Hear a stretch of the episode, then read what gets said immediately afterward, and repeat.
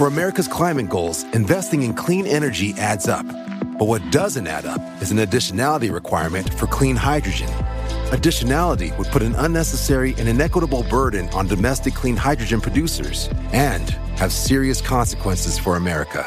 America needs clean hydrogen, but an additionality requirement just doesn't add up. Get the facts at cleanhydrogentoday.org. Paid for by the Fuel Cell and Hydrogen Energy Association. How powerful is Cox Internet? So powerful that one day, your daughter will be able to simulate a soccer match against some of the world's best players right from your backyard. Get gig speeds powered by fiber from Cox. It's internet built for tomorrow, today. Internet delivered through Cox's hybrid fiber coax network. Speeds vary and are not guaranteed. Cox terms and other restrictions apply.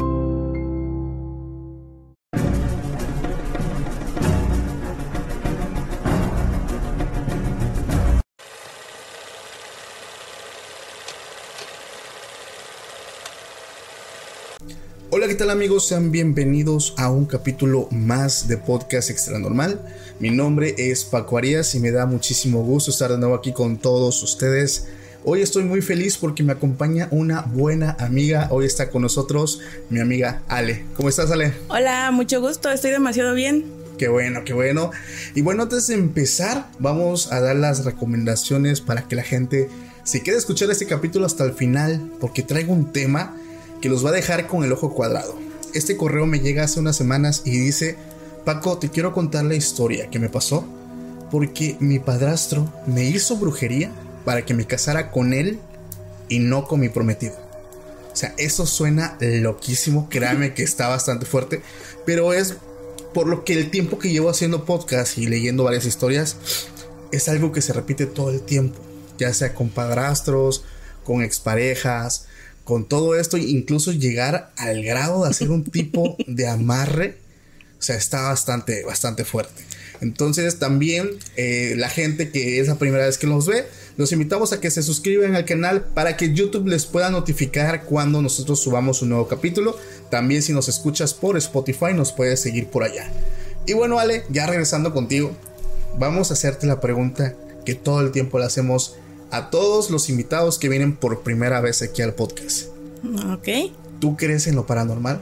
Sí. ¿Sí crees en lo paranormal? Sí, creo en lo panor- paranormal, perdón. No me gusta como que decir que soy un imán de, pero me han pasado muchísimas cosas. Ok, ok. O sea que nos traes muy buenas historias. Sí, demasiadas. Fíjate que este me gusta bastante tener este tipo de pláticas con gente que ha tenido muchas vivencias. Porque a la gente también le encanta escuchar historias. Pero fuera de ser historias, las anécdotas son otro rollo. ¿Tú tienes alguna que te haya impactado y te haya hecho ver pues la vida de diferente forma? Sí. eh, cuando tenía como siete años, eh, nosotros, bueno, mi familia, mamá, papá y mi hermano, que era un bebé, rentábamos un departamento en la capital de Oaxaca. Ok. Entonces, este, mi papá era una persona que decía que no creía en la brujería ni nada de esas cosas, ¿no? Muy escéptico a todo esto. Pero su mamá, mi abuela, a eso se dedica. Ah, Ok. O sea, ok, ok. a eso se dedica. Entonces, eh, haz de cuenta que una eh, ocasión era en la madrugada, no sé qué hora de la madrugada era, pero era en la madrugada. Yo me despierto porque escucho que pues él estaba vomitando. Pero o sea, vomitando así, cabrón. ¿no? Entonces mi mamá y mi papá en el baño. Y entro yo al baño y los veo, pues, o sea, mal, mal preocupados y todo, ¿no?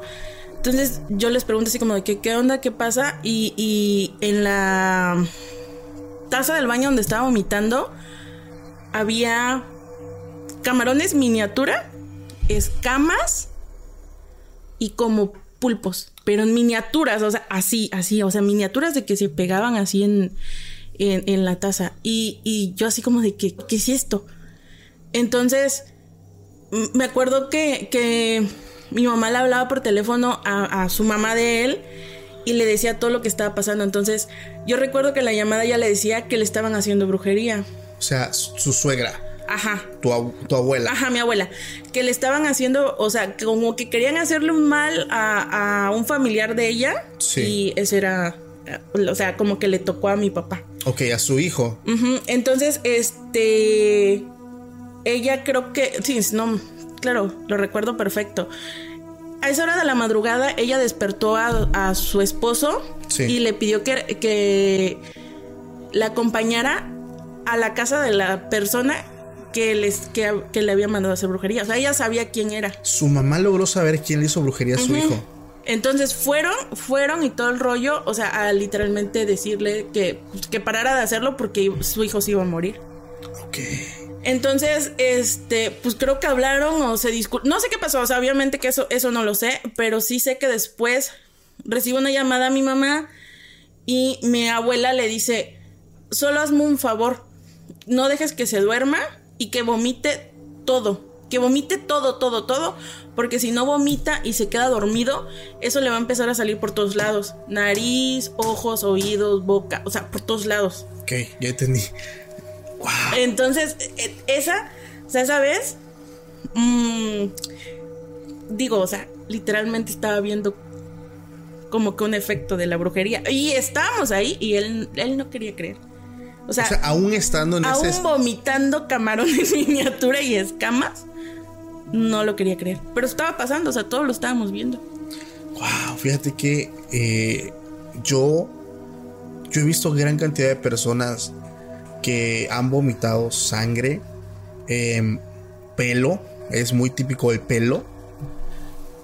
Y me tocó una vez ver, este, por medio de un video, que estaban pasando algunas iglesias de una persona que llegó a vomitar un sapo. O sea, créanme que esto suena muy exagerado, pero en el mundo de la brujería, sobre todo la brujería que se viene manejando en lugares como Nigeria, en lugares como este, África, que son eh, pues básicamente la raíz de donde se vienen todas estas artes, porque llegan aquí a Latinoamérica, pero como llegan en diferentes lugares, cada uno lo va acostumbrando, lo va formando a, su, a su forma y a su cultura. A, tal está la yoruba, el palomayombe, este vudú, o sea, son estas artes que llegan de, estos países, pero llegan a diferentes eh, países latinos que lo van adoptando sus creencias y van haciendo como que su propia rama. Entonces de aquí viene, de la brujería vienen muchísimas ramas, pero me sorprende bastante porque la primera vez que a mí me platicaron de cuando una persona era liberada de, cualquier trabajo, este, cuando yo escuchaba lo que ellos vomitaban, la verdad, la primera vez pues yo no lo creía, ¿no? Pero a mí me tocó ver a familia que sí vomitaba este tipo de cosas. Y te quedas con el ojo cuadrado si tú no eres como que, este, creyente, creyente de esto, o sea, te sacas de onda horrible. Y fuera de eso, el, tema que vamos a, tocar, precisamente nos habla de un trabajo de brujería. Incluso me estoy acordando ahorita así de algo que me contó un amigo. Este amigo es cristiano. Y me dice, Paco, fíjate que mi mamá y mi papá este, pues tienen, tenían unos vecinos que todo el tiempo, todo el tiempo estaban teniendo problemas. Entonces se sabía que ellos se iban a dejar, pero pasó el tiempo y después ellos estaban, puta, como si nada, mucho amor. Y mis padres los invitaron a comer una carnita asada, eran vecinos que se iban muy bien. Y dice, mi mamá estaba con ellos, este, pero pues la vecina estaba haciendo las carnes, estaba entrando y saliendo a la cocina, al patio, y mi mamá se pone a ayudarla, entonces se va a la cocina. Le dice, ay vecina, este, tengo mucha sed, ¿tienes algo para tomar? Sí, manita, en el refri. Si mi mamá abre el refri y ve una jarra, de, una rica jarra de agua de sandía y dice, ay manita, me encanta el agua de sandía. No, no, no, no, no, deja eso. Agarra agua simple, si hay agua simple. ¿Por qué, manita? Ay, es que esa es para mi viejo. Dice, ¿cómo? Sí, es para mi viejo, pero está curadita. ¿Qué o sea, de calzón? peor. ¿Ah? Peor. ¿Qué? Porque aquí nosotros conocemos lo el que nosotros, ¿cómo es? El toloache, el, El agua de toloache. toloache, lo- el agua de calzón. No sé cómo lo, lo conozcan la- las personas que nos escuchan. Dice, manita, yo tuve que hacer algo para salvar mi matrimonio. Esa agua está curada. Y eso que voy a decir suena asqueroso. ¿eh? Con lo que llega cada mes de la Ay, mujer. apenas te iba a decir eso. Sí. Entonces, con la menstruación, todo lo que sale se hacía en agua. Uy. Y era una forma en la que ella pensaba que iba a salvar pues su matrimonio. A ver, aquí déjame poner algo, un punto muy importante. Yo repruebo todo eso porque por la moral no puedes tener atada a una persona. No puedes. El amor debe ser libre, el amor debe ser puro, el amor debe ser, eh, vaya, igualitario. Entonces, esta persona me dice que como ellos eran cristianos, le dijo, manita, estás haciendo las cosas mal. O sea, así no es la cosa. Y te estás perjudicando a ti misma. Es mejor si él no quiere nada contigo, bye. Pero eso de hacer este tipo de, de menjurje o, o agua curada es muy popular aquí en México. No sé si has escuchado eso en diferentes estados de la República, no sé en otros países, pero aquí se le conoce como el agua de calzón. Agua de calzón. Bueno, que ese es- viene siendo como el agüita de cuando lavas tu prenda y con eso se hace el agua.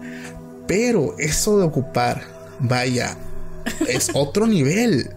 Porque incluso yo lo estaba viendo en una película, que esta película una vez también la dije, son de unos hippies que, que luego ellos se morían quemados, pero por voluntad propia. No recuerdo el nombre, siempre se me olvida. Pero ellos en su cultura muestran cómo ataban ellos al hombre que querían para ellas. Y ellos hacían pinturas donde ellas metían prendas rojas en, como en vasos de agua. Ajá. Entonces, digo, eso es algo que por lo que estoy viendo viene en el folclore y en varias culturas de, de muchos lugares. Pero, ¿tú has escuchado acerca de esto? Fíjate, este, que no me acordaba de esto, pero eh, hace un tiempo tenía, tenía una pareja, no, no vamos a decir nombres. Puedes poner el nombre que tú quieras, Pedro, Juan. bueno, este, tuve una pareja de, de años, de años. Eh, pues ya estábamos juntos y todo el rollo, o sea, viviendo juntos. Pero decidimos separarnos. Empezamos a tener muchos problemas. Nos- no, ya ni nos queríamos ver, o sea, ya ni nos tolerábamos. Nos separamos y todo el rollo. Mm, pues él con su rollo, yo con el mío. Yo conozco una persona que era de otro estado, entonces yo iba a ver a esa persona y estaba con esa persona y ya no. La cosa es que literalmente me costó uno y el otro salir de esa relación. Y de la nada era yo la que le marcaba. O sea, le marcaba y le decía, te extraño, siento que te necesito. A tu ex. Ajá, a mi ex, yo le decía eso, siento que te necesito, te extraño. Literalmente, ¿sabes? Sentía una necesidad de escucharlo. O sea, aunque sea por teléfono, de escucharlo. Entonces, yo, cuando pasó eso, yo estaba de viaje, este, pues, con la persona que estaba saliendo, ¿no? Que en- Ok. ajá. Y estabas pensando todavía. Sí, o sea, cosa que la neta sí se me hizo raro. Y es más, yo le decía, uy, qué raro. Pero bueno, yo regreso, yo regreso y, y- y yo lo busco. Regresamos, pasó todo, regresamos y todo el rollo. Eh, regresamos a vivir juntos y todo el rollo. Una ocasión, no manches, o sea, meses después, eh, fíjate que, yo notaba, o yo, eh, claro, yo noté que había algo raro entre mis cosas. Un frasco raro. Pero yo soy amante de las velas aromáticas. Entonces, como que sí vi un frasco, pero dije, eh, ha de ser una de mis velas viejas o yo qué sé, ¿no? Entonces, una ocasión me da por ver qué chingados eran ese frasco. O sea, estaba hasta arriba y todo, ¿no? Lo abro, era un colibrí atado de las patas, cortado de las alas, cosido del pico y en la panza tenía mi nombre completo y el nombre de ese chavo. ¿Qué cosa? Me dio me dio un mini infarto ahí, te lo juro, o sea, me dio hasta asco, o sea, Era un animalito como sí, tal. una- un colibrí, un colibrí. Me puse guantes saqué eso, eh, reconocí la letra, o sea, era de él, la letra era de él. Y tenía no sé, o sea, tenía no sé cuántas cosas ahí. Pétalos de no sé qué flores, este, yo creo que era miel, canela, o sea, y no sé cuántas cosas más. Obviamente, teniendo una abuela que se dedica a eso, no quise preguntarle. Hice lo que cualquier persona lo googleé. y pues resulta que era brujería. Claro. O sea, que era brujería. Entonces, yo le tomé un montón de fotos y, y, sí pensé qué hacer. Dije, pues, ¿qué hago, no? Y, dije, ¿le reclamo? La verdad estábamos a una altura de nuestra relación en donde yo sentía que ya estaba de más echarme para atrás. Estaba de más echarme para atrás. Y, pero no, o sea, sí sentí súper culerísimo. ¿Sabes por qué? Porque en ese estado a donde yo iba a visitar a la persona con la que estaba saliendo, me acababan de ofrecer el trabajo de mis sueños. Ok.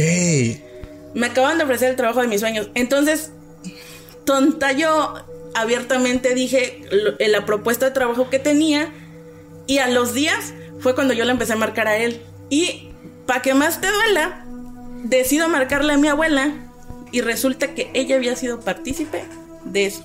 ¿Tu abuela? Mi abuela le dio las indicaciones a esa persona para que, o sea, le dio como que los pasos de. ¿Pero sabía que era para ti? Sí, claro, sabía que era para mí. No manches, ¿y así accedió? Sí, claro, y unos días antes de acceder a eso, ella había hablado con el chavo con el que yo estaba saliendo. Porque ese chavo, este, la familia de ese chavo es de donde es ella. Entonces fue en vacaciones y le dijo así como de que no, aléjate de ella, tú no le conviene. O sea, y el chavo se abrió, me dejó de hablar.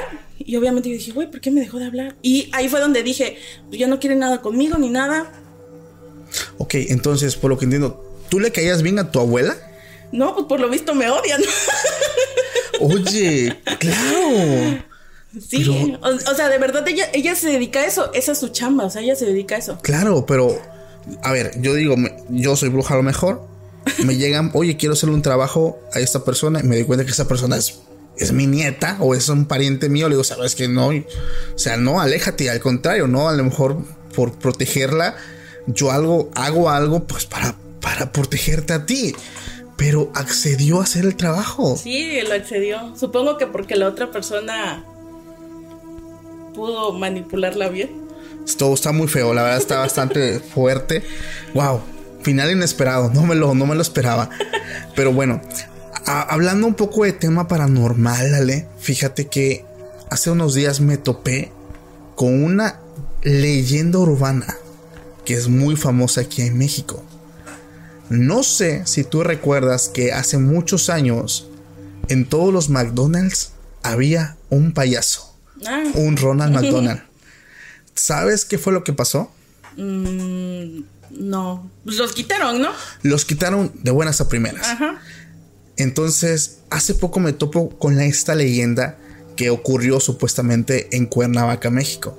Supuestamente, a ver, aquí hay muchas variantes de esta historia. Pueden que algunos se sepan una, pero voy a contar la historia que es más conocida. For America's climate goals, investing in clean energy adds up. But what doesn't add up is an additionality requirement for clean hydrogen. Additionality would put an unnecessary and inequitable burden on domestic clean hydrogen producers and have serious consequences for America. America needs clean hydrogen, but an additionality requirement just doesn't add up. Get the facts at cleanhydrogentoday.org. Paid for by the Fuel Cell and Hydrogen Energy Association. Why? Why? If you Why? have T Mobile 5G home internet, you might be hearing this Why? a lot. Why? Every time your internet slows down during the busiest hours. Why? Why? Because your network gives priority to cell phone users. Why? Good question. Why not switch to Cox Internet with two times faster download speeds than T Mobile 5G home internet during peak hours? Okay. Stop the whys and visit Cox.com slash 5G home for details. T Mobile prioritizes certain T Mobile phone users over home internet users during times of congestion. Supuestamente una noche en Cuernavaca, México, habían dos personas, hombres, que iban saliendo como de una fiesta, iban caminando, pasan una gasolinera y llegan a donde hay un McDonald's. Entonces se les hizo gracioso. En esos años empezaban a salir este, unas cámaras digitales, o no recuerdo si eran los primeros teléfonos con cámara, donde pues todo mundo quería andar tomando fotos. Entonces se les hace chistoso pasar por este McDonald's y tomarse fotos con Ronald. Entonces la leyenda urbana cuenta que uno de ellos se sienta a su lado mientras el otro le está tomando fotos y uno de ellos dice, ay, estoy cansado. Y el payaso voltea y lo mira, se mueve y le responde, yo también. En ese momento la persona, el que estaba sentado a su, a su lado, automáticamente deja este mundo y la otra persona sale corriendo y después entra como en una situación de salud muy grave. Algunas historias dicen que él perdió la vida, otras dicen que quedó traumado, quedó con una enfermedad, pero todo a raíz de un susto que se llevó. Entonces, supuestamente cuando pasa todo esto, intentan demandar a esta marca y piden las grabaciones de las cámaras, pero ellos se niegan a entregarlo, al grado de que dicen que esa noche eh, las cámaras misteriosamente no captaron nada. Entonces, al lado estaba una gasolinera y esto está de pelos, porque piden ver la grabación y logran ver que el payaso efectivamente se movió y habló cuando pasó esto, pero lo sorprendente es que en toda la noche se seguía moviendo, incluso hay partes donde decían que él se ponía a bailar y se sentaba de nuevo en su posición. Entonces, a raíz de eso, se cuenta que mandaron a quitar a todos estos payasos de, de, estas, este, de, estas, de estos restaurantes. Incluso los mismos empleados pidieron que fueran incinerados. No los querían, puesto que ellos creían que había una maldición detrás de este payaso tan inocente que es Ronald McDonald. No sé si habías conocido tú. Sí, de hecho sí, sí había escuchado, este, pero nunca me había metido como que a leer una. Fíjate que aquí en México y en Oaxaca hay gran parte de gran, gran diversidad de historias y leyendas. Me atrevo a decir que, digo, sé que en todo el mundo, países como Colombia, Venezuela, Perú, Argentina, hay muchísimas historias muy buenas y de hecho hay unas bien macabras que cuando estrenamos el capítulo de leyendas de Latinoamérica, que si no lo has visto te invito a que lo veas, hay unas que están bien macabras porque han llegado a ocupar a cuerpos de bebés, de niños, para hacer y crear como que un ser guardián. Está bastante fuerte. Si les gustaría ver el video o escuchar el podcast, ese capítulo se, lo recomiendo bastante. Así se llama Leyendas de Latinoamérica. Este, pero, o sea, hay gran diversidad de leyendas. Pero también te quiero contar una que me llegó hace poco también al correo. Que eso trae un terror muy diferente, porque no es algo como tal paranormal, sino que es un terror que te inspira ver la venganza. Tú me vas a dar la razón porque esta historia se origina hace 20 años atrás. Me llega el correo y me dicen, Paco, te quiero contar algo que mi tía vivió y estaba muy fuerte. Dice Paco, mi, mi tía es una maestra jubilada. Ella dio clases en una escuela primaria de un pueblo de Zacatecas. Y en esos años, eh, pues el bullying estaba en su máximo apogeo. Estaba en un pueblo donde se rigen por usos y costumbres, donde no hay ley, o sea, todo tiene que ser, o sea, el pueblo es la ley, o sea, la ley del país, del estado, vale que eso, o sea, aquí se hace y se, se dice pues, lo que el pueblo diga, ¿no? Entonces estaban de moda los linchamientos y todo esto.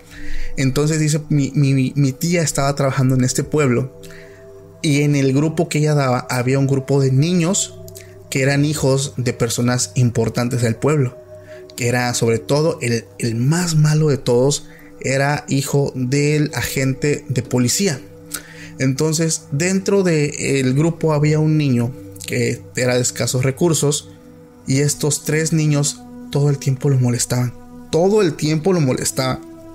Lo criticaban por su apariencia, por su color de piel, lo golpeaban Y mi, ma- y mi, tía todo el tiempo estaba viendo esto y ella le daba mucho coraje. Ella intentó expulsar a estos niños, pero vuelvo, estamos hablando que es un pueblo donde se rige por usos y costumbres y al ser hijos, pues de, de pues vaya, de gente importante, o sea, la que iba a salir perdiendo ahí Era ella. era ella.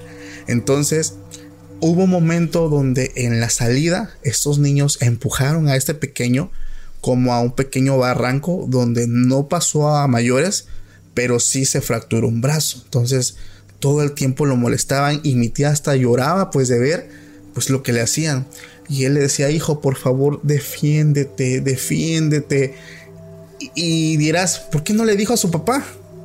Pero ¿qué crees? El niño cuando decía, le decía a su papá, su papá en vez de hablar con sus, con los otros padres de familia, optaba por golpear al niño y decirle que, pues, que se defendiera. O sea, entonces el niño le iba peor si hablaba.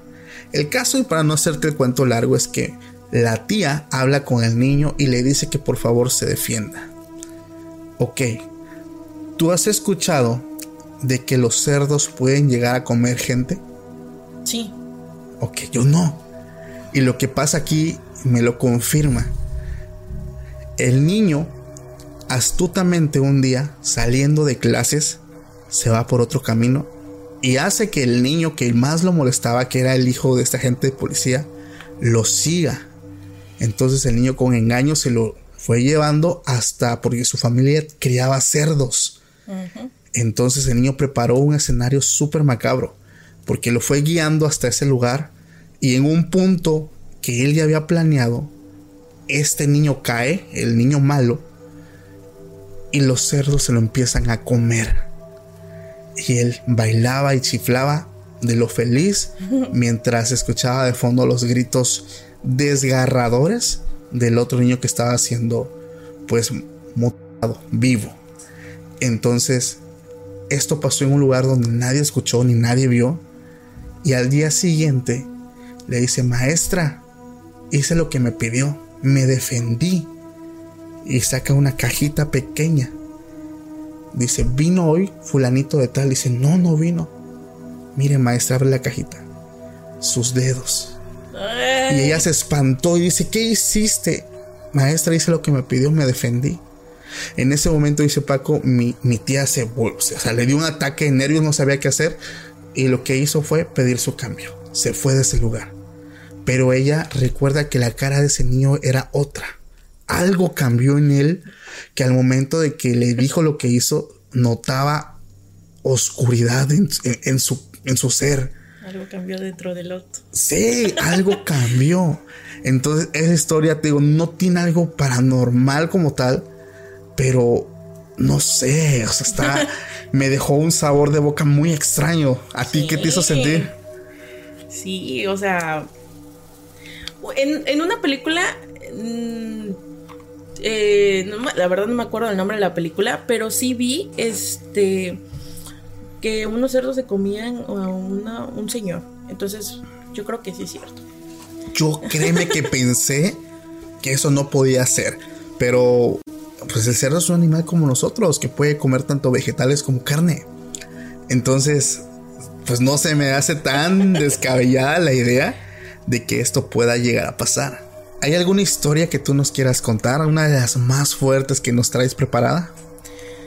Mm, bueno, la más fuerte, pues creo que es la que te dije aquel día de cuando vi, conocí, no sé si interactué, pero con un chaneque. Eso me dejó con... A ver, necesito escuchar eso nuevamente porque sí me, me, me dejaste picado, pues, ¿sabes? Bueno, para empezar, no me considero una persona miedosa. O sea, soy, soy este, ese típico mexicano que ve algo y en vez de irse corriendo a esconder, va a ver si. va a ver quién chingado es. Sí. Entonces, este. eh, bueno, un poco de contexto. Eh, en lo, cuando estaba en la universidad, vivía en una casa de unos tíos. Ok. ¿ok? Esta casa es muy grande y muy fría. Mm, O sea, esa casa es muy, muy fría. Literalmente suda agua, las paredes sudan agua de tan frío que, que está. Wow. Entonces todo el tiempo, o sea, este, no es que haya tantita humedad, no, o sea, literalmente las paredes sudan, Ok, sudan agua. Entonces em, está en un terreno muy grande, o sea, no tiene vecinos cerca. Ok. Está en un terreno muy grande y ese terreno está lleno de árboles. Árboles, pinos y todo el rollo. Entonces, está sobre la carretera federal. Está la carretera, está la iglesia, una iglesia pequeña, que por cierto, ellos donaron el terreno para esa iglesia. Ok. La casa, el panteón. Y de este lado, de donde está la carretera, está el río de la ciudad. Entonces, ¿para dónde le corres? O sea, Sí. ¿para dónde le corres? Y este, se sentía la vibra muy pesada. Yo llegué a llevar amigos que literalmente me decían, aquí te espero. Y yo decía, pásale. No, aquí te espero. Y si después le digo, oye, ¿por qué no quisiste pasar? Sí. No manches, se siente bien fea tu casa. Y yo, ¿fea cómo? Pues ¿a poco no te da mala vibra? Y yo, pues no, ya aquí vivo. O sea, pero la verdad era muy poca la gente que quería pasar. Ok, Entonces. Esa casa se sentía así, todo el tiempo. Todo el tiempo se sentía así. Y pues como estaba el panteón también, y luego como te digo que había muchos árboles y todo eso, estaba a las afueras de la ciudad. Sí. Había coyotes y cuanta co- todo el tiempo se escucha, o sea, habían gatos montés, o sea, había un montón de animales que hacían ruidos también bien, Bien gachos. ajá, bien gachos. Y bueno, yo no soy miedosa, bueno, no me considero tan miedosa. O sea, digo que si llego a ver así como de que algo, en vez de, ah, pues, pues, a, a ver si es cierto o no. Sí. Entonces, esa ocasión no había este no había agua, ¿no? Para bañarse. Entonces, estaba mi- mi- una prima nada más, una prima y yo. Habían dos baños, uno arriba y uno abajo. Entonces, fuimos por nuestra cubeta de agua. Este, y ella se baña abajo, me dice, "Yo aquí me quedo." Entonces yo dije, pues ya que yo me voy al baño de arriba, ¿no? Entonces era una escalera en L, ¿no? Ok.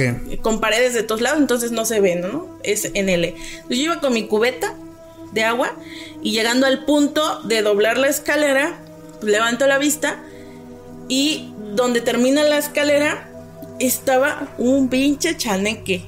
O sea, literalmente un pinche chaneque.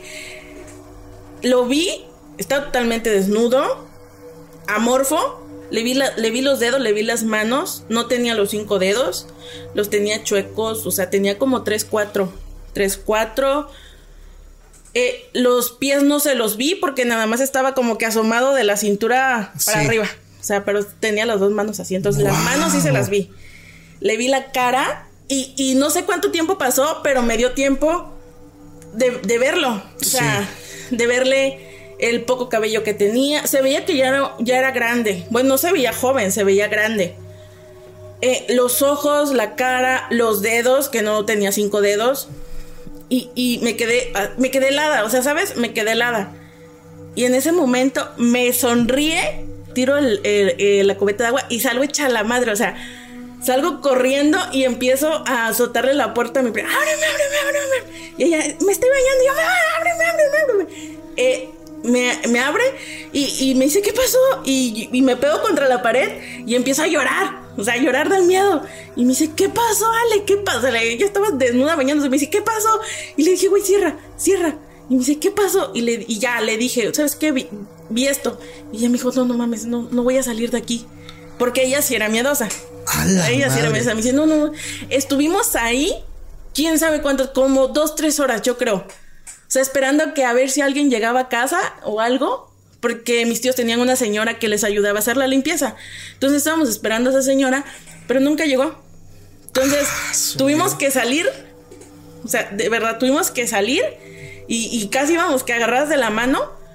Y pero ya no estaba, ya no había nada. Wow.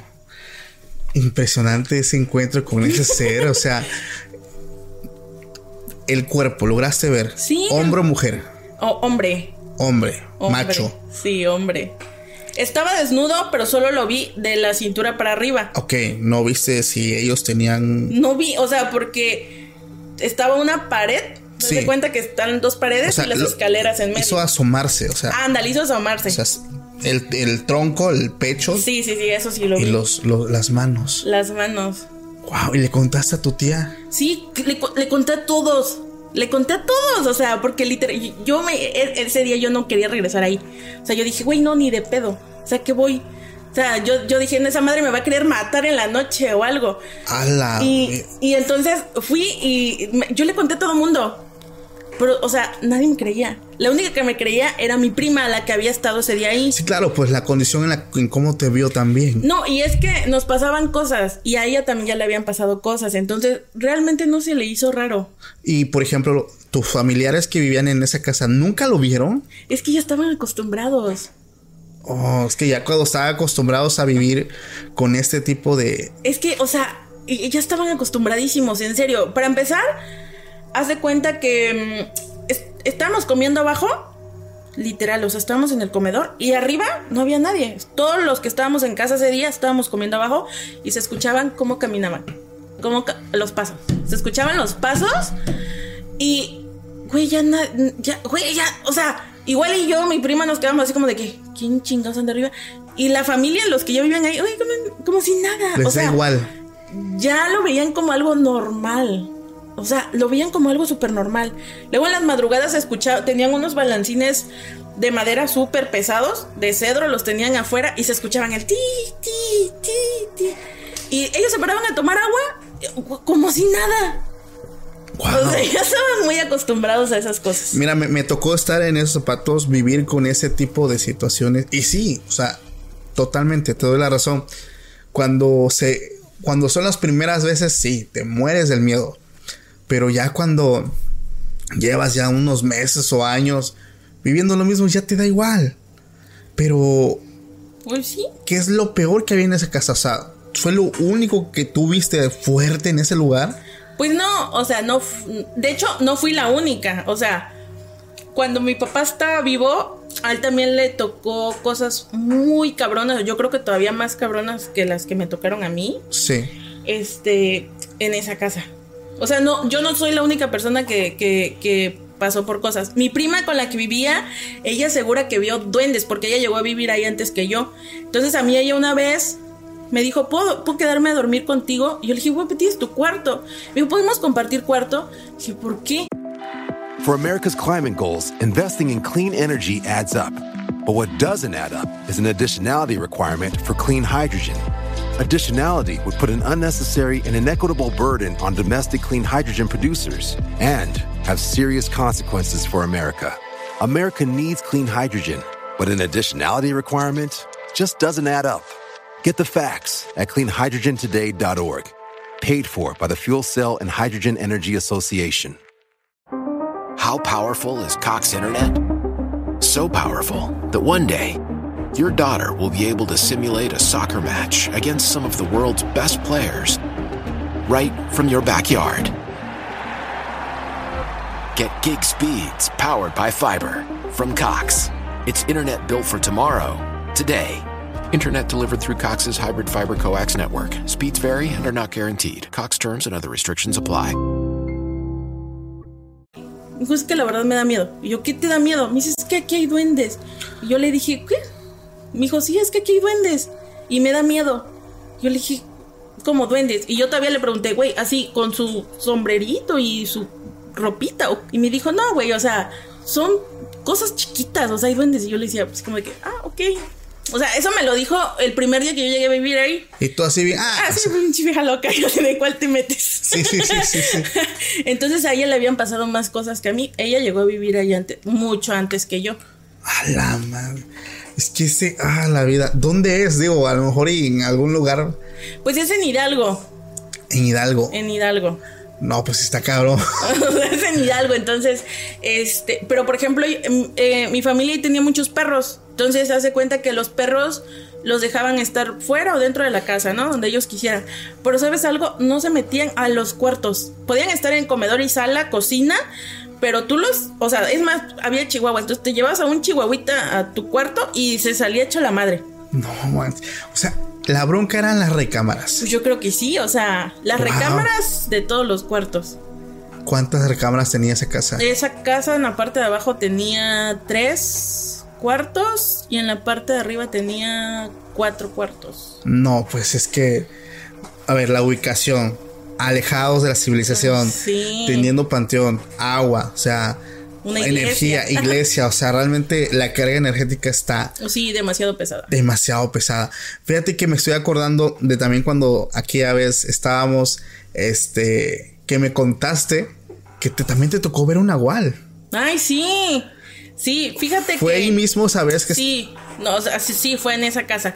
Fíjate que en los nahuales sí creo, porque anterior, antes de esa ocasión ya me había tocado ver uno, pero yo estaba muy niña.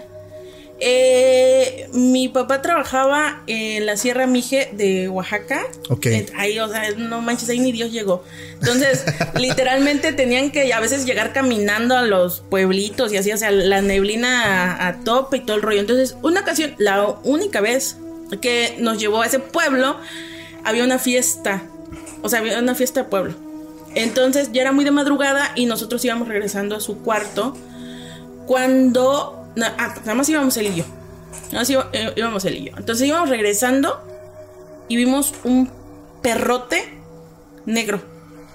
Y mi papá me dice: Me dice, ese perro. Ese perro es un nahual. O sea, sí me lo dijo: Ese perro es un nahual. Yo le dije: ¿Por qué?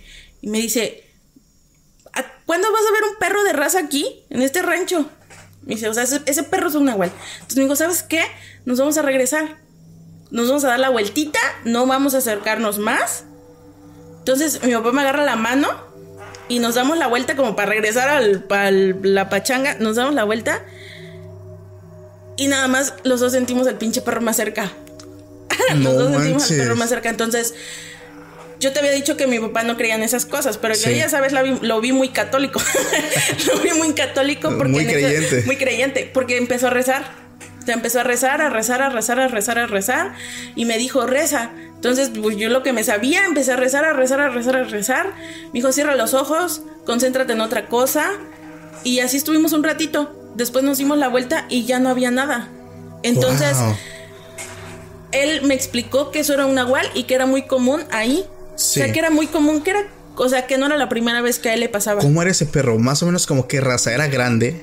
Pues era grande, o sea, esa cosa parecía más un lobo que un perro, o sea, era enorme, o sea, era muy grande, muy fornido, muy grande. O sea, y no es así como de que con los ojos rojos, no, o sea, era un perro, pues, normal, pero, o sea, un perrote. Wow, wow. No manches, es que tengo entendido, bueno, la gente aquí me va a corregir, que los nahuales no se van con oración. ¿Sí? Porque, bueno, lo que una persona me explicó es, son personas que hacen metamorfo. Entonces, al cambiar su forma física, siguen siendo personas. Tú les echas un Padre Nuestro, no se van a ir. Son personas. En todo caso, los que se van son espíritus. Entonces, esos sí se pueden llegar a ahuyentar con oración. Porque no son personas, son espíritus. Que, digo, famosamente se conoce que al invocar el nombre de Dios, ellos huyen. Pero un nahual que es una persona que simplemente cambia su apariencia física, puedes orar, pero ¿Y no, no se va? No se va. Fíjate que hace poco, este, yo tengo un hijo, entonces, eh, mi hijo se enfermó. Lo llevamos como a seis pediatras distintos. En ese entonces estaba, creo que la segunda ola de COVID, entonces todos me decían que tenía probablemente COVID, ¿no? Pero estaba muy enfermo, o sea, se vomitaba, temperatura, o sea, tenía muchísimos síntomas. Tenía muchos síntomas. Entonces, este. Mi mamá decide hablar con mi abuela, ¿no? La mamá de mi papá. Ok. Entonces, pues obviamente que ella le dice, no, ¿sabes qué? Probablemente les estén haciendo algo, o la casa tenga algo, porque nosotros llegamos a vivir una casa que no construimos nosotros, o sea, com- compramos una casa que ya estaba construida, ¿no? Entonces, Ok. nos dijo, probablemente hay algo en esa casa y bla, bla, bla. Una ocasión, ya yo muy desvelada y todo el rollo, mi hijo estaba llori, llori, llori, llori, y mi mamá sube y me dice, ¿sabes qué? Duérmete un rato, dámelo. Pero yo escucho que él seguía llori, llori, llori, llori, ¿no? Entonces decido bajar. Mi mamá estaba de espalda cargando a mi hijo y mi hermano baja a la par que yo. Baja a la par. Mi mamá estaba como quedándonos la espalda y en eso, en el patio de atrás, por la ventana, vimos una chingadera. No sé qué era, pero estaba una chingadera sentada en la barda. Yo le vi cara de bruja, mi hermano le vio cara de animal, pero nos dio un miedo porque lo vimos los tres, o sea, lo vio mi hermano, lo vio mi mamá, lo vi yo. Entonces nos quedamos, no manches, a mí me dio un chingo de miedo por mi hijo. Entonces Sí. mi, mi hermano lo que dijo fue, justamente estábamos a la, como que al pie de la, del cuarto de mi mamá. Entonces mi hermano nos dijo, métanse, métanse. Y, y pues obviamente que mi mamá se metió en chinga porque ella traía a mi hijo y yo me meto, pero no, no me da por cerrar toda la puerta, ¿no? La dejo como que entreabierta. Y yo creo que mi hermano, que mi hermano, yo creo que se debe haber amarrado los que tenía y salió y le empezó a gritar un chingo de cosas. O sea, como dicen, ¿no? A mentarles. A mentarle la madre. Ajá, o sea, literalmente salió y le empezó a decir, "No sabes qué?". Y se la empezó a, a Sí, sí, sí. restregar y todo. Pero dice que no se fue, que ahí se quedó. Que ahí se quedó y lo único que hizo fue cerrar las cortinas, cerrar puertas, cortinas y todo. A la máquina. Pero estaba enorme, estaba enorme y, te- y traía ropa. Yo no sé qué era, pero traía ropa, estaba enorme. ¿Nunca le dijeron a tu, a tu abuela que es bruja qué era? ¿Nunca le supo decir qué era?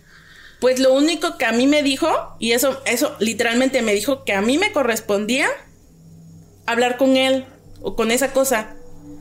Me dijo, porque es tu hijo, entonces te toca a ti. Pero yo dije, güey, ¿cómo? ¿Qué? ¿Cómo le hago yo para hablar con esa cosa? ¿No? Entonces, pues lo único que me dijo, ¿sabes qué? Vas a tener que hacer un ritual. Y yo le dije, ok, un ritual. Y me dijo, sí, vas a hacer un ritual. Primero, la verdad, no quería hacerlo. ¿Lo hiciste? Sí, sí, lo hice. Ah, no manches. Sí, sí lo hice, sí lo hice. Mm, o sea, no estaba hardcore el ritual, realmente. Solamente era que en donde lo vi, donde vi esa cosa, a la hora en que lo vi, un mismo día de la, de la, De la siguiente- semana. Ajá, de la siguiente semana, yo tenía que ofrendarle todo lo que yo pudiera.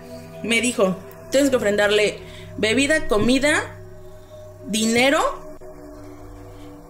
ah, creo que eso, creo que eso era todo. Comida, bebida, Sí, dinero, ajá.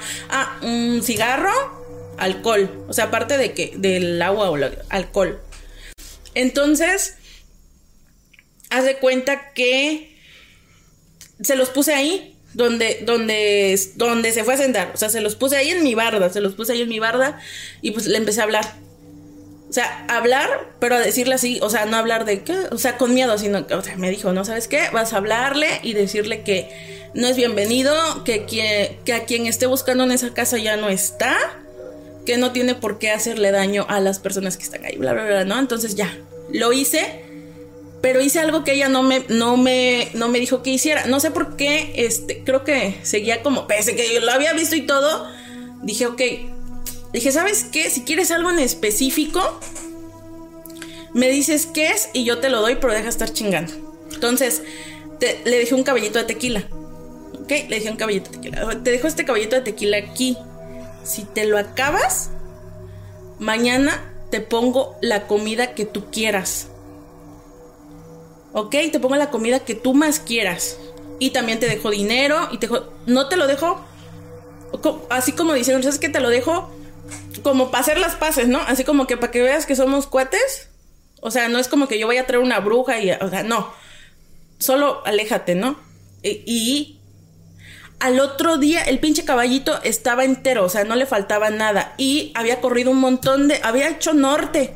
Entonces, yo dije, este pinche caballito va a amanecer este tumbado. Sí. Pero no, ahí, ahí estaba en su lugar. El cigarro ni siquiera se cayó de la barda. Estaba la comida. Estaba la bebida, estaba todo. Entonces yo dije, ok, no quieres nada. Está perfecto. Pero en ofrenda te voy a seguir dejando comida. En mi otro patio, en el patio hombre, te voy a seguir dejando comida.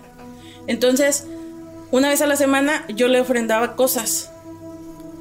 Y pues mi hijo, se, mi hijo ya, no, ya no se enfermó. No manches. ¿Qué era? Pues es que no sé qué era. O sea, yo a mi hermano, fíjate que A ver, vamos a recapitular. Tenía cuerpo de tenía persona. cuerpo de persona. Pero mi hermano dice que era un animal. Pero yo lo vi con ropa. O sea, tenía. ¿Cómo era su ropa? Ah, pues era como una túnica. ¿Negra o negra. blanca? No, negra, así larguísima. Yo ni siquiera le vi los pies. Ok. Pero fíjate que justamente en, es- en esos días en donde mi hijo estaba muy enfermo, mi hermano también se enfermó. Y él nos decía, "Oh, siento, me duele, me pesa mucho la espalda, nos decía, me pesa mucho la espalda. Y nos pedía que pues le, le sobramos la espalda, ¿no? Y nos decía así como, güey, es que siento que traigo cargando a alguien aquí en la espalda. Era lo que Sí. nos decía. Y después de que pasó todo ese rollo y, y que nos dijeron, el, ofréndale y todo eso, mi hermano también dejó de sentir Santo eso. remedio. Wow, es que no, no sé qué pensar. Si es algún tipo de brujo, bruja, Sí, yo creo que sí, ¿no? magual, espíritu, ente. Porque si es el típico, la típica bruja que hablamos ya de otro rango, buscaba a tu bebé. Pues sí. Lo buscaba a él. Quería llevárselo. Quería hacer alguna cosa, vaya, muy fuerte. Pero, wow, es que está, está, no sé, o sea, créeme que me dejaste en shock porque ahí donde vives actualmente es donde pasó todo eso. Sí, sí. Y se empezó a repetir, ya nunca más pasó. Mm, no, pero fíjate que a las pocas personas que han sido como dos, tres que le he platicado, esas, todas esas personas me han dicho, sí, ahí pasan muchas cosas. O sea, porque han sido personas de ahí. No, entonces me cuentan, sí, ahí, ahí, ahí han pasado muchas cosas. Fuertísimo, fuertísimo, no baches. Ya ahorita terminando la, la grabación vamos a, a ver qué... Vamos a echarnos un padre nuestro. No, va- no, pero sí, sí hay algo que, la- sí hay que hacer algo, sobre todo pues por, por la cuestión del bebé, sobre todo por él, porque sí está, está muy fuerte. Digo, hay muchas historias de, de este, de este tipo donde pues es un imán, un bebé es un imán, sabes que lo puro, lo inocente les llama mucho la atención. Entonces, tengo algo por ahí que te voy a regalar y te voy a explicar qué onda. Porque sí está, está muy feo. Sinceramente, está bastante fuerte. Ya no fue visto. No, ya no. Ya no. Ya no, ya no. La hora en la que lo viste, ¿qué horas fue? No, fue la madrugada, no sé, cuatro de la madrugada, no sé, por Ah, ahí. es que Por son ahí, las meras- madrugada. Tres y tanto, cuatro de la madrugada. Pero fíjate que mi mamá me cuenta que cuando yo estaba bebé, yo estaba bebé, que a mí me quería robar una bruja. Y este, pues, ¿No era tu abuelita? no. Ok. una, una bruja, no de esas. Ok, ok. Pero sí dice que todas las noches ellos vivían en una casa en donde esa casa era de lámina, pero la lámina era como de cartón. Sí. Entonces dice que ellos escuchaban en las madrugadas como ah, llegaba y arañaba eh, el techo. Ok. Como- y entonces, este, ellos rentaban, eh, eso fue en la costa de Oaxaca, ellos rentaban y a la señora a la que le rentaban les decía que era una bruja y que me buscaba a mí. Entonces, una ocasión mi papá se hartó, salió y ni, ni se puso a rezar ni se lamentó, le aventó balazos. Ajá, le, aventó, le aventó de, pues, balazos. Y este, y dice mi mamá que ellos ponían literalmente semillas de mostaza Sí, de mostaza. alrededor de, de toda la casa. Entonces, cuando pasó eso de mi hijo, yo también hacía eso. O sea, había semillas de mostaza por todos lados de mi casa. Porque yo no sé qué era, pero Sí. por si las moscas. Claro, claro. Wow. No manches, fuertísimo, Ale. Te lo juro que final inesperado. O sea, no, no me esperaba esa anécdota. O sea, está muy fuerte y, y vuelvo. El tema de, de- de este tipo de entidades es real. Porque hace poco conté una historia también. No sé si por ahí pues, se viralizó mucho el video en Facebook. Que trata de las brujas de Chalma. Donde sí lograron agarrar a un bebé lo chuparon. Es como si le hubieran extraído toda la sangre del cuerpo. Lo encontraron. Lo peor de esto es que los padres cayeron en un sueño mega profundo. No escuchaban absolutamente nada. Los vecinos sí escucharon que los perros, que todo estaba muy mal, pero ellos es como si estuvieran en un trance donde no escuchaban absolutamente nada. Lo triste de esta historia, que es verídica y que si la gente quiere ver muchas historias de terror, busquen ese video en Facebook, que es La Bruja de Chalma.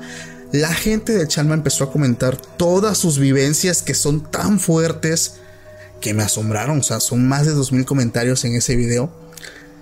Porque al bebé lo encuentran, pero ya no estaba. Muerto. Sí, ya no estaba. Pero estaba su cuerpo. Estaba su cuerpo. lleno de mordidas por todo el cuerpo. No manches. Cuello, dedos, pecho, piernas, atrás de una taza del baño. Los niveles de hemoglobina estaban en cero. O sea, le extrayeron toda, toda la sangre posible. Fíjate que ahorita que dices eso, a mí las señoras grandes cuando pasó eso de mi hijo, o sea, mi mamá, mm, tías y así, me decían, no te duermas. Si te vas a dormir, duérmete en el día y que alguien cuide a Rafa, pero tú no te duermas. Entonces, no manches, yo creo que estuve en vela como dos semanas. Literalmente estuve en vela como dos semanas. Y un día, hubo un día en donde me venció el sueño y empecé a tener parálisis. No te podías mover. No me podía mover, y, pero, o sea, la parálisis, en la parálisis vi que alguien entraba a mi cuarto. O sea, vi que alguien entraba a mi cuarto donde estaba con mi hijo. Vi que alguien entraba a mi cuarto y que ni siquiera cabía en el cuarto de tan grande que era, o sea, alto. Sí. Entonces esa cosa era muy alta y estaba así como que doblada en una esquina. Y se me quedaba viendo y empezaba con sus garras a hacerme como que así en la planta de los pies, ¿no? Entonces yo no podía moverme. O sea, yo no podía moverme, lo veía y no, no podía. O sea, no, no podía, no podía, no podía. Y en eso veo que se burla de mí. O sea, se burla de mí porque no me puedo mover. Sí.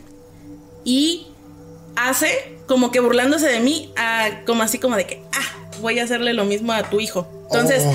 eh, y, y yo, y yo no podía moverme, en serio, no podía moverme. Y en eso veo que, que le agarro un pie, no sé de dónde, pero me desperté. O sea, me desperté y cuando me desperté me senté y le dije, no, ni madres, no, ni madres.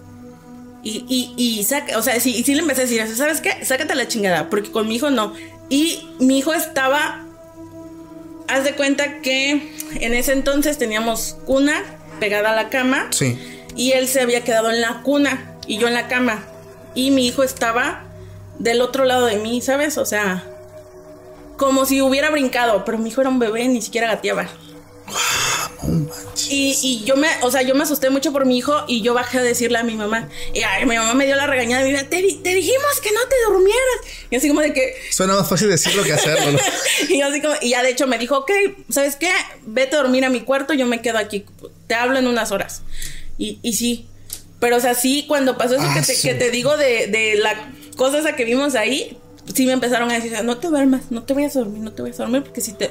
Mi abuela me decía, no te duermas porque si te duermes, se lo van a llevar. O sea, así me decía. Sí. Si te duermes, se lo van a llevar. Y es que sí, sí pasan, sí pasa todo esto. Wow, tengo algo para ti, recuérdamelo. Este, antes de terminar el podcast, creo que aún me queda un poco. eh, y ya te, te voy a explicar algunas cosas porque no manches. Son cosas fuertísimas. Y sobre todo porque están bebés todavía. Sí. Y es que cuando pasan estas cosas, digo, no puedes, no puedes, estás como en un trance donde no te puedes mover. Pero qué gacho. Digo, el amor de madre, pues el coraje, ¿no? Wow, no manches, Ale, está fuertísimo. No manches, yo sé que esto está dejando súper aterrado a todas las personas que nos están escuchando y nos están viendo. Deja tu like. Igual si quieres que Ale venga una segunda vez porque está fuerte. Me gustaría ir a tu casa. Sí. Y llevar a unas personas que, que, que sé que nos van a ayudar mucho en eso, créeme. Te conté lo que pasó con Ah, sí. algo entre ella y yo. algo entre ella y yo. Pero bueno, vamos a pasar ahorita al, al tema de la noche porque ya casi una hora, no manches. Pero está, está muy buena, no manches. Neta, neta que me causaste miedo. Yo, no manches. De todos los invitados que han venido, porque sé que lo tuyo no es historia. O sea, te conozco, conozco a tu hijo, conozco a tu esposo de años. No manches. A la madre, güey. Eres la primera que me causó algo extraño. Pero bueno, te voy a contar esta anécdota porque tú me vas, digo, tú estuviste en esos zapatos. Tú me vas a saber decir qué onda con esta historia. Me dice el correo, lo vuelvo a repetir, es mi padrastro me hizo brujería para que no me casara con él. Perdón, mi padrastro me hizo brujería para que me casara con él y no con mi prometido. Esta señora me dice que tiene 30 años, que es de Tlaxcala y que lo que le pasó es algo muy fuerte. Eso hasta los perros nos están ahorita Están, están ladrándole Están quién sabe a qué. Sí, son las 11 y 38 de la noche, ahorita que estamos grabando. No me dejes ir a la medianoche. Vamos a terminar esto rápido, no te preocupes. Este seguidor me dice que todo empieza, todo empieza cuando mi padre muere a mis 15 años. Pasa el tiempo y mi mamá empezó a salir con un compañero de su trabajo. Él empezaba a frecuentarlo, empezaba a llegar a la casa y de un momento a otro pues ya, el tipo se formalizó y llegó a vivir a la casa. Entonces, ella nota que cuando tenía 15 años, 16 años, él la miraba de una forma muy extraña, ¿sabes? Como que son ese tipo de miradas que te incomodan. Pero pues ella le valía, o sea, de hecho trataba de frecuentarlo lo menos posible. Pero pues se dio cuenta que este tipo como que le lanzaba miradas muy extrañas. Entonces pasa el tiempo y pues ella va creciendo, obviamente. Y este tipo empezaba a ser como que muy cariñoso con ella. Ay, mi hija la abrazaba. Pero pues como que Ajá. la agarraba de una forma en la que pues a ella no le gustaba. Y ella me dice, Paco, este tipo a mí me causaba repulsión. No podía ni olerlo. O sea, el, el aliento de su boca, su cuerpo. O sea, y yo le dije a mi mamá que, que no me gustaba que él viviera en la casa, que él me veía así. Y mi mamá pues, digo, madres. Digo, no sé qué onda con esa mamá. Pero pues todo el tiempo dio caso omiso a todas las señales que dio su hija. Dice Paco, cumplo 22 años y empiezo a salir con un chico. Uta, este hombre enojadísimo, lo trataba muy mal. Dice, mi novio era muy buen hombre, muy buen chavo, buen hijo, buen estudiante, tenía un futuro prometedor. Pero este señor todo el tiempo me decía, córtalo, él no te conviene, fíjate que lo vi con fulanita. Entonces, pues yo sabía que todo eso era mentira. Pero él estaba como cuchillito de palo, todos los días, córtalo, termínalo. Entonces pasa el tiempo, mi relación con él va siendo, con mi novio va siendo más, pues más formal. Y al cumplir los 26 años, él me propone matrimonio. Entonces le cuento a mi mamá, le cuento a la familia, todos muy felices, pero él estaba sumamente enojado, muy enojado. Incluso se le olvidó que estaba junto a toda la familia y todos vieron su reacción. Entonces fue algo muy incómodo para ella. Entonces, este, pues ella pues ya pasaba tiempo con, con su novio, ya, ya sabes más o menos cómo. Y dice, Paco, de un momento a otro empecé a tener sueños con mi padrastro. Sueños eróticos. Sueños donde yo estaba con él en intimidad y yo no sabía por qué estaba yo soñando eso. Pasan los días, esos sueños seguían y algo había cambiado. Su olor que tanto, tanta repulsión me causaba, me empezaba a gustar, empezaba a estar en mi cabeza, empezaba a necesitar a, a esos abrazos, ya no me incomodaban. Al grado de que yo estando ya con mi novio en intimidad, no me gustaba. Nada, no lo toleraba. Es como si las cosas hubieran cambiado. Entonces ella le cuenta a su amiga y su amiga le dice, amiga, yo creo que te están haciendo brujería. Ve con esta, esta señora, ya, ta, ta, ta, ta, ta. Dice, llegué a una congregación cristiana. Esta congregación eh, son muy conocidos por quitar eh, trabajos de brujería. Yo no creía en nada, Paco. Pero lo que yo estaba viviendo me estaba espantando mucho porque estaba consciente que me gustaba, pero también estaba consciente de que no estaba bien y que no era normal en ella. Entonces, dice, llegué a una de sus, de sus, de sus cultos de estas personas y en medio de la alabanza me empezó a doler mucho la cabeza. Y aquí, ¿recuerdas que antes de empezar te dije que la Biblia dice que la adoración, la alabanza trae liberación? Bueno, ella le empezó a doler mucho la cabeza, al grado que se tuvo que salir de ese lugar porque no aguantó el dolor de cabeza. Su amiga le dijo, oye, ¿por qué te saliste? ¿Qué está pasando? Pues que me dolió mucho la cabeza. Bueno, hablaron con una de las personas que estaban ahí para que la fueran a visitar a su casa. Ella elige un horario donde nadie estaba Y van y la empiezan a visitar, se sientan, hacen unas oraciones y le dicen queremos orar por ti. Dije, está bien. Mi casa era de dos plantas, ellos estaban en la sala. Empezaron ellos a orar, incluso empezaban a hablar en lenguas. Me empezó a doler mucho la cabeza otra vez, Paco. Pero eh, arriba se empezaba a escuchar un ruido muy fuerte. Así. Fuertísimo. Subo porque una persona me dice, hay que subir. Algo hay aquí. Llegamos a mi cuarto y ese ruido era el espejo de mi tocador. Se estaba moviendo muy fuerte. En ese momento una de las personas me dice, vamos a despegar el espejo. Lo abren y se dan cuenta que había un saquito rojo, mojadito, con un líquido rojo, que se estaba moviendo. Y ese movimiento hacía que el espejo se azotara. En ese momento todos se asombran. Dice, yo estaba viendo con mis propios ojos algo que no podía explicar. No entendía nada de lo que estaba pasando. Estas personas me dijeron, aléjate, no te acerques, no lo toques. Y con mucho cuidado lo agarraron, lo llevaron a la primera planta porque se seguía moviendo. Intentaron primeramente abrirlo ¿Qué fue eso?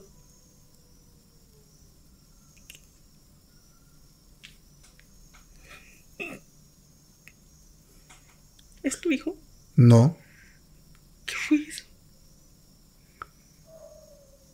Eso no sé. ¿Qué fue eso? Es que no fue un perro. No, no fue un perro.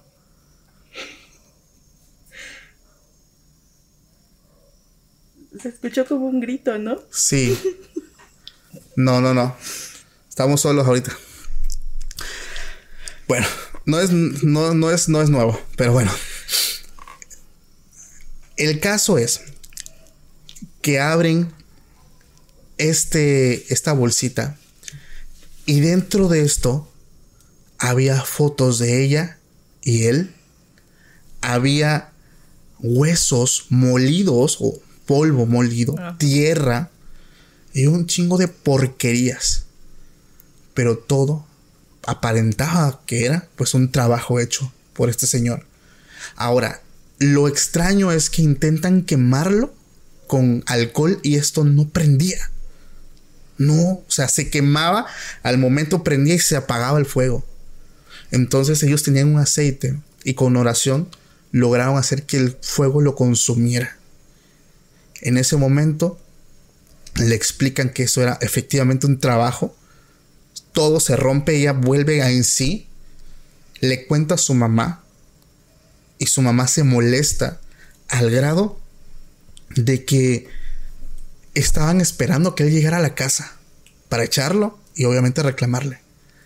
La sorpresa es que este hombre nunca regresó a la casa. No sé cómo, pero se enteró que todos ya sabían lo que había hecho y que ese trabajo había sido pues roto. Me dice Paco, esto pasó hace cinco años, cuatro o cinco años. Y es algo con lo que yo tuve que aprender a vivir y lo cuento para que la gente sepa que esto sí existe y que se tienen que cuidar mucho. Entonces, tú que estuviste en esos zapatos, ¿qué puedes decir de esto? Ah, pues que, es cierto. Es cierto. Fíjate que ahorita que dijiste lo del, lo del saco ese, Em, cuando yo estaba chica, o sea, era una niña, nosotros todas las vacaciones íbamos a la casa de sus tíos en donde yo vivía en la universidad. Y ellos estaban construyendo, uh, creo que estaban haciendo una cisterna. Estaban haciendo una cisterna, entonces trajeron máquina y todo, todo el rollo para escarbar. Estaban escarbando y se vio como un saco pero tenía más como forma de muñeco, pero de hecho de saco, de un saco. Sí.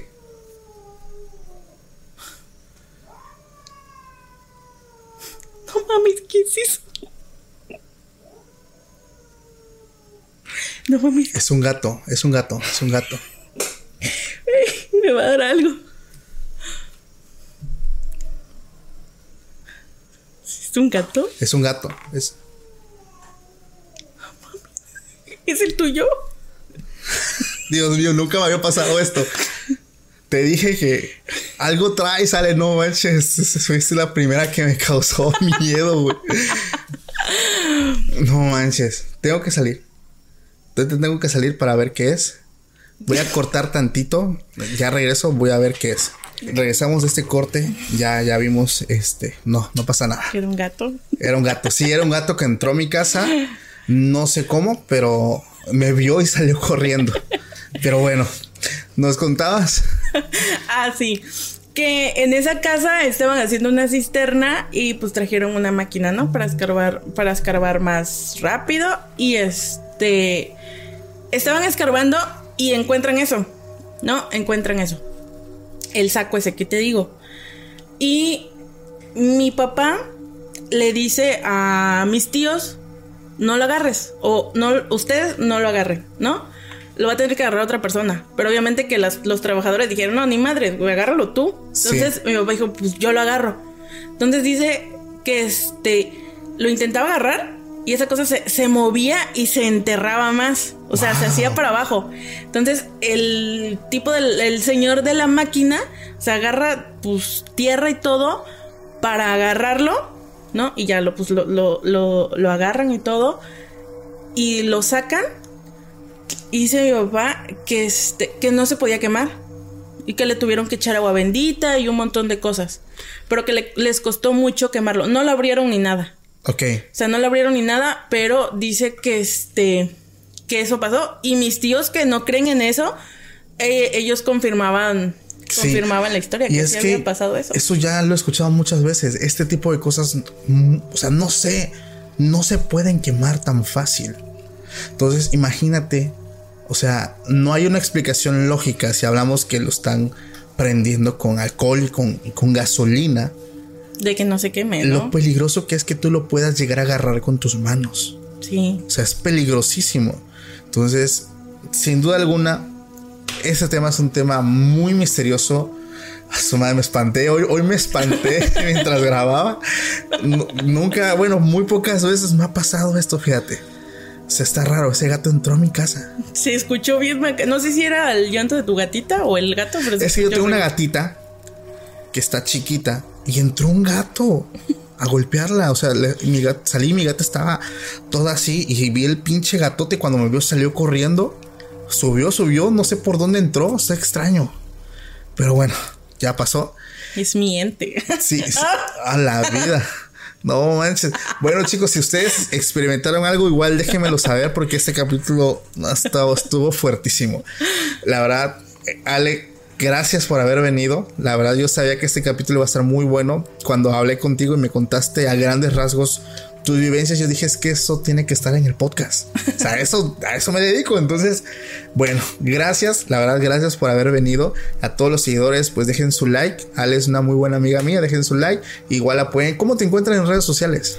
Pues en Face estoy como Sol Andrade. Sol Andrade. Sol Andrade. Y así también estoy en Instagram. Ok. Pues la verdad, pues bueno, la verdad es que estuvo bastante, bastante interesante el capítulo, bastante bueno. Y pues si el video te gustó, te recuerdo para que dejes tu like, te suscribas y nos sigas donde quiera que nos estés escuchando. Mi nombre es Paco Arias. Ale, muchísimas gracias nuevamente por haber venido. Les mando un fuerte abrazo a todos y nos estamos viendo más adelante en un nuevo capítulo. Pásenla bonito. Hasta la próxima. Bye. Bye. For America's climate goals, investing in clean energy adds up. But what doesn't add up is an additionality requirement for clean hydrogen. Additionality would put an unnecessary and inequitable burden on domestic clean hydrogen producers and have serious consequences for America. America needs clean hydrogen, but an additionality requirement just doesn't add up. Get the facts at cleanhydrogentoday.org. Paid for by the Fuel Cell and Hydrogen Energy Association. Why? Why? If you have T-Mobile 5G home internet, you might be hearing this Why? a lot. Why? Every time your internet slows down during the busiest hours. Why? Why? Because your network gives priority to cell phone users. Why? Good question. Why not switch to Cox Internet with two times faster download speeds than T-Mobile 5G home internet during peak hours? Okay. Stop the whys and visit cox.com slash 5G home for details. T-Mobile prioritizes certain T-Mobile phone users over home internet users during times of congestion.